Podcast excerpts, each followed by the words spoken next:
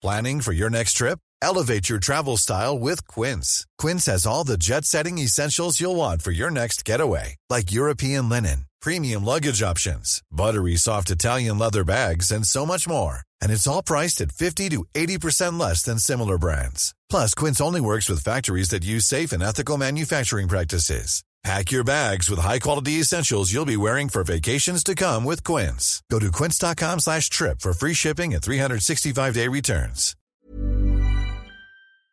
Ich höre immer nur, wir müssen weitermachen, wir müssen weiterkämpfen. Ja, dann kämpfen wir weiter, bis die Ukraine völlig zerstört ist. Ich meine, wenn ich Ihnen zuhöre, dann scheint es für mich völlig logisch, dass man das nicht, eben, dass man den Krieg nicht nach Russland trägt, wie das eben gerade Roderick Kiesewetter vor. Warum werden solche Aussagen getätigt? Sie hören mir ja zu.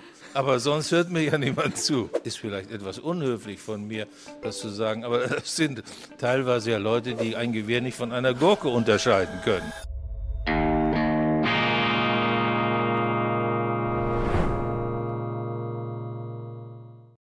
Grüezi miteinander. Ich begrüße Sie ganz herzlich zu die, einem weiteren Weltwoche Daily Spezial. Mein Name ist Roman Zell und ich begrüße Sie heute hier aus Berlin. Ich habe einen hochinteressanten, ja fast schon ja, renommierten, einen der be bekanntesten Gäste, die wir überhaupt nur haben können, Harald Kujat, ehemaliger NATO-General. Vielen herzlichen Dank, dass Sie Zeit haben. Vielleicht erste Frage.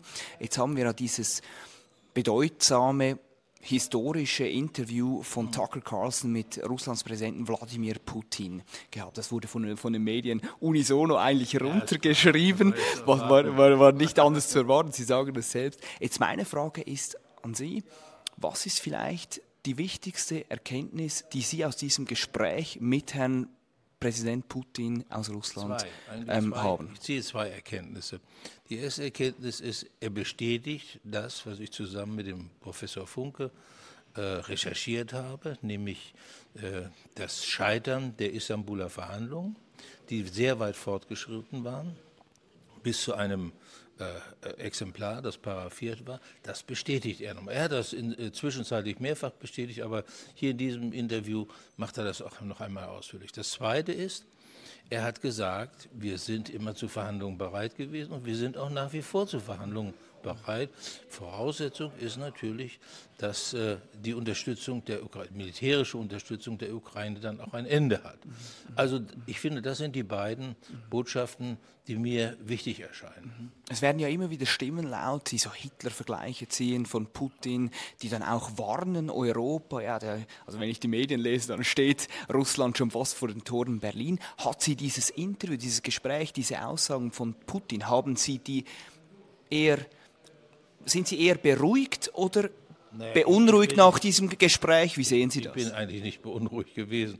Diese, wa- was dort eigentlich inszeniert wird, nach dem Scheitern der äh, großen Offensive der Ukraine, die ja zu dem Ergebnis geführt hat, die Ukraine kann die strategische Lage zu ihren Gunsten nicht wenden. Das ist ein, eine ganz entscheidende Erkenntnis aus dieser, aus dieser militärischen Entwicklung. Und offensichtlich lässt sich das auch gar nicht mehr leugnen. Die Folge davon ist, dass man nun natürlich versucht, da gibt es verschiedene Motive, muss ich dazu sagen. Das eine Motiv ist, man will, indem man diese, diese Kriegshysterie, äh, diese Bedrohung durch Russland aufbaut, die Unterstützung weiter sichern für die, für die Ukraine. Äh, Und das andere ist, äh, was ich vielleicht sogar verstehe in gewisser Weise, äh, dass die Bundeswehr hat ja sehr viel nachzuholen, sie ist sehr vernachlässigt worden äh, und dass man damit in der Bevölkerung auch die Bereitschaft fördern will, dass die Bundeswehr nun tatsächlich verteidigungsfähig wird. Ich sage nur, dazu brauchen wir diese Kriegshysterie nicht. Ich glaube auch nicht, dass die deutsche Bevölkerung sich dadurch beeindrucken lässt. Denn äh, die, wer vernünftig denkt, der weiß, dass wir in der Lage sein müssen, uns zu verteidigen mit unseren Bündnispartnern zusammen in, in der NATO. Und im Übrigen, wir brauchen das schon deshalb nicht, weil die Verfassung das gebietet. Wir müssen einfach nur tun, was die Verfassung von uns verlangt. Nämlich die Verfassung sagt, Stre- Streitkräfte zur Verteidigung aufzubauen. Und die Kernaufgabe, die, der Kernauftrag der Bundeswehr ist eben die Landes- und Bündnisverteidigung. Das geht eindeutig aus der Verfassung hervor. Also wir brauchen uns die, diese Begründung, die jetzt immer wieder gebraucht, ge, vorgebracht wird, nicht an den Haaren herbeizuziehen. Tun wir doch einfach das, was die Verfassung von uns verlangt. Das ist doch die Aufgabe der Bundesregierung, oder nicht? Und was wäre jetzt nach diesem Interview, nach diesen neuen Erkenntnissen, was wäre jetzt Ihr zentraler Rat an den Westen, an Deutschland, an Europa, an die NATO? Was ist jetzt unmittelbar zu tun? Naja, es ist, es ist das zu tun, was, ein, äh, was der, der, der Ukraine hilft zu überleben. Ja, die Ukraine hat enorme Verluste erlitten. Mhm. Viele Tote, viele Schwerverletzte. Mhm die, dieser Krieg geht zu Lasten der Ukraine. Wollen wir denn warten, bis die Ukraine völlig am Boden liegt, bis eine totale militärische Niederlage erfolgt ist? Oder wollen wir die Chance nutzen, vorher noch zu einem Waffenstillstand zu kommen, zu Friedensverhandlungen zu kommen? In, in die, und in diesen Friedensverhandlungen einige, zumindest einige von den Sicherheitsinteressen Sicherheitsgarantien auch für die Ukraine herauszuholen. Das ist doch die Alternative, vor der wir stehen. Aber ich höre immer nur, wir müssen weitermachen, wir müssen weiterkämpfen. Ja, dann kämpfen wir weiter, bis die Ukraine völlig zerstört ist. Vielleicht Umkehrfrage, was ist nicht zu tun? Was ist auf gar keinen Fall zu tun jetzt, nach diesem Interview auch? Das ist relativ einfach. Es, es, ich höre jetzt ja auch Stimmen, wir müssen Waffen liefern, die weit in das ukrainische, äh, in das russische Territorium hineinreichen. Die Strategie strategische Ziele der, äh, der äh, Russlands äh, ähm, äh, erreichen und zerstören. Das ist eine Eskalation, die sich gegen uns richten wird, mhm. gegen Europa, vor allen Dingen ge gegen Europa, gegen die NATO-Staaten. Äh, ich halte es auch für völlig unvernünftig, so etwas zu fordern. Man muss eben wissen, die Vereinigten Staaten haben während des gesamten Krieges, während dieser zwei Jahre, immer versucht, eine direkte Konfrontation mit Russland zu vermeiden. Sie haben zum Beispiel, als äh, Zelensky weitreichende Waffen verlangte, ihm welche geliefert, die eben nur kurze Reichweiten haben. Ich denke jetzt also beispielsweise an die HIMARS-Raketenwerfer, ich denke auch an die Attackams-Raketen, alles ältere Modelle mit kürzerer Reichweite. It's that time of the year. Your vacation is coming up. You can already hear the beach waves, feel the warm breeze, relax, and think about work. You really, really want it all to work out while you're away. Monday.com gives you and the team that peace of mind. When all work is on one platform and everyone's in sync, things just flow wherever you are. Tap the banner to go to Monday.com. One size fits all seemed like a good idea for clothes. Nice dress. Uh, it's a it's a t-shirt. Until you tried it on. Same goes for your healthcare. That's why United Healthcare offers a variety of flexible, budget friendly coverage for medical, vision, dental, and more. So, whether you're between jobs, coming off a parent's plan, or even missed open enrollment, you can find the plan that fits you best. Find out more about United Healthcare coverage at uh1.com. That's uh1.com. Und der Grund war eben, dass äh, auch die Vereinigten Staaten, auch der amerikanische Präsident der Überzeugung ist, er hat sogar vom Armageddon gesprochen, der eintreten könnte, der Überzeugung ist, wir dürfen solche Ziele in Russland nicht angreifen, weil das eine Eskalation bedeuten würde, die letztlich zu einer Konfrontation, vielleicht zu einem großen europäischen Krieg zwischen der NATO und Russland führen würde. Deshalb sind solche Forderungen zu unterlassen. Sie sind, sie sind nicht nur dumm, sie sind auch gefährlich. Warum, warum kommen eigentlich solche Stimmen aktuell immer öfters vor in der Debatte? Ich meine, wenn ich Ihnen zuhöre, dann scheint es für mich völlig logisch, dass man das nicht, eben, dass man den Krieg nicht nach Russland trägt, wie das eben gerade Roderick Kiesewetter vor. Warum werden solche Aussagen getätigt? Sie hören mir ja zu, aber sonst hört mir ja niemand zu. Und es, und es sind vor allen Dingen, es sind ja vor allen Dingen Leute, die, äh, das sind ja Laien, die sich dazu äußern. Also ich habe, ich, ich, es ist vielleicht etwas unhöflich von mir, das zu sagen, aber es sind teilweise ja Leute, die ein Gewehr nicht von einer Gurke unterscheiden können. Okay.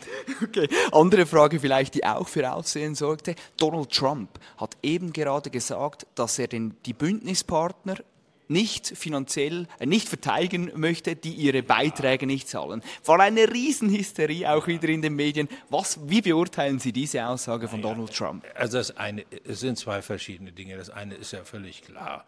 Jeder muss einen Beitrag zur gemeinsamen Verteidigung leisten, zur kollektiven Verteidigung. Dafür gibt es auch die NATO-Streitkräfteplanung, die versucht, die einzelnen Beiträge zu harmonisieren. Und das muss natürlich alles auch finanziell unterfüttert werden. Im Übrigen, das wird immer etwas unterschlagen, diese NATO-Forderung, dieses Ziel, 2% des Bruttoinlandsproduktes, ist ja nur eine Seite der Medaille. Die andere Seite der Medaille ist, und dazu haben sich auch die Staats- und Regierungschefs verpflichtet, nämlich mehr als 20 Prozent des Verteidigungshaushalts für moderne Waffensysteme auszugeben. Beides gehört eigentlich zusammen. Übrigens ist die Forderung sehr, viel, sehr früher entstanden und das Ziel war einfach auszugleichen, was wir bisher an Abrüstung geleistet haben. Jeder hat, nachdem das Verhältnis zwischen der NATO und Russland ja sehr, sich sehr gut entwickelt hat in den 90er Jahren, es gab eine enge politische Abstimmung, es gab eine enge militärische Zusammenarbeit. Ja, und als, als diese Erfolge sozusagen auch unserer Politik eintraten, da wollte jeder die sogenannte Friedensdividende kassieren. Und dazu, dadurch ist es natürlich zu einer Vernachlässigung dessen gekommen, wozu wir alle verpflichtet sind. Also das eine ist, muss man eben sagen, diese Forderung selbst ist berechtigt. Zu sagen, ich werde die nicht verteidigen. Also erstmal ist es so, die USA verteidigen nicht uns, sondern wir verteidigen uns gemeinsam. Und vielleicht sollte man Herrn Trump auch mal daran erinnern, das einzige Mal in der Geschichte, dass der Artikel 5, nämlich die Beistandsverpflichtung, aktiviert wurde, war, als die Vereinigten Staaten angegriffen wurden. Und da haben, haben alle anderen, die europäischen Bündnispartner, ihren Beitrag dazu geleistet. Das hat Herr Trump wahrscheinlich vergessen in der, in der Hitze des Wahlgefechts. Ja, wenn wir gerade dabei sind, ist Ihnen eher mulmig zumute, wenn Sie an einen zukünftigen Präsidenten Donald Trump in Amerika denken. Wie, wie, was löst das in Ihnen aus? Naja, äh, ich, das, ist, das ist für mich, ich bin da sehr ambivalent. Äh, zum, zum einen ist mir in der Tat mulmig zumute und da denke ich insbesondere daran, dass es Trump war, der den INF-Vertrag gekündigt hat. Das war der, für die Europa der wichtigste Vertrag, äh, Abrüstungsvertrag, den wir je in der Geschichte erreicht hatten. Er hat eine ganze Kategorie eurostrategischer Nuklearwaffen vernichtet. Amerikanische und russische. Und zwar in einer großen Zahl. Und äh, das war also bis 2005, etwa bis Februar 2005 sind diese Waffensysteme, ist eine gewaltige Zahl, äh, vernichtet worden. Aber die einseitige Kündigung dieses Vertrages bedeutete eben, dass er Russland sozusagen die Option gegeben hat, nun erneut in diesem Bereich eurostrategisch nuklear auf, aufzurüsten. Und insofern bin ich schon etwas skeptisch gegen, gegenüber äh, Herrn Trump, das muss man sagen. Es, er zeigt nämlich mit beidem, mit der Kündigung und auch mit der Bemerkung, die er jetzt gemacht hat, dass er dieses Prinzip der gleichen Sicherheit für alle Verbündeten in der NATO nicht teilt. Das ist, und das halte, halte ich für einen schwerwiegenden Fauxpas. Er sagt eben, nach, nach seinem Motto auch, äh, äh, America First, ja. Also unsere Sicherheit steht über der unserer Verbündeten. Das ist mit allen grundlegenden Prinzipien der NATO, also Einheitlichkeit der, der Sicherheitsgarantien für das gesamte Bündnis, Solidarität im Bündnis, überhaupt nicht vereinbar. Insofern ist es mir schon etwas mulmig. Auf der anderen Seite äh, hat er ja auch Dinge bereits schon angekündigt, nämlich den Krieg zu beenden, sogar in 24 Stunden. Ich weiß nicht genau, wie er das machen will, aber immerhin. immer, immer, immerhin. Er hat diesen Vorsatz. Und das ist nun wieder eine positive Aussage, weil es bedeutet, wenn der Krieg zu Ende ist, dann in der Ukraine, dann verschwindet auch das Risiko einer Eskalation, einer Ausweitung des Krieges auf ganz Europa. Insofern muss man das begrüßen. Aber wie gesagt, äh, man, muss, man kann das nicht, die, die, das nicht an den Worten messen, man muss das letztlich an den Taten messen. Und außerdem ist es eben so, die Vereinigten Staaten sind eine große Demokratie. Und wenn, wenn Trump demokratisch gewählt wird, dann ist es eben so. Dann haben wir das nicht zu kritisieren.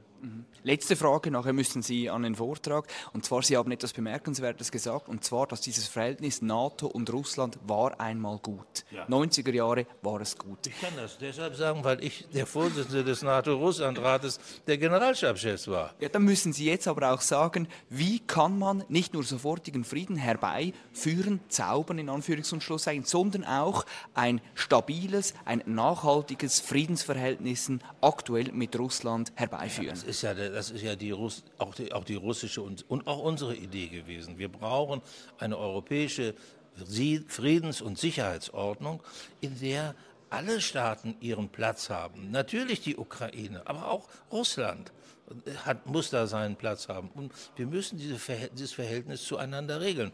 Wir haben es einmal geregelt im sogenannten NATO-Russland-Grundlagenvertrag.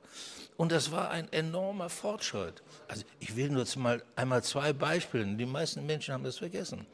Russische Soldaten haben unter dem Kommando der NATO an einem Einsatz, einem NATO-Einsatz teilgenommen. Es war in, in einem deutschen Sektor ein, ein deutscher NATO-Kommandant. Ich habe das selbst mit verhandelt im Übrigen, muss ich dazu sagen. Und das, das Zweite ist, wir haben, nehmen Sie, vielleicht erinnern sich die meisten auch daran, den Untergang der Kursk war für die Russen ein großes Problem. Wir haben sehr eng zusammengearbeitet bei der Rettung äh, von äh, Seeleuten, die mit U-Booten untergegangen Wir haben gemeinsame Übungen durchgeführt, vieles mehr. Also man muss miteinander reden. Man, es gibt durchaus gemeinsame Interessen. Und das sagt auch der NATO-Grundlagenvertrag. Und man muss bereit und in der Lage sein, wenn die Interessen der einen oder anderen Seite berührt sind, dass man das regelt, gemeinsam regelt. Das Forum dafür, dass die Instrumente dafür waren da. Warum ist es nicht möglich, zurückzukehren zum Ausgangspunkt und zu versuchen, dieses gute Verhältnis wiederherzustellen? Herr Kujat, ich danke Ihnen ganz herzlich für das Gespräch. Ihnen danken wir für die Aufmerksamkeit. Bis zum nächsten Mal, wenn es wieder heißt Weltwoche Daily. Verfolgen Sie unsere Beiträge auf weltwoche.de und weltwoche.ch. Und jetzt wünsche ich Ihnen alles Gute. Vielen herzlichen Dank.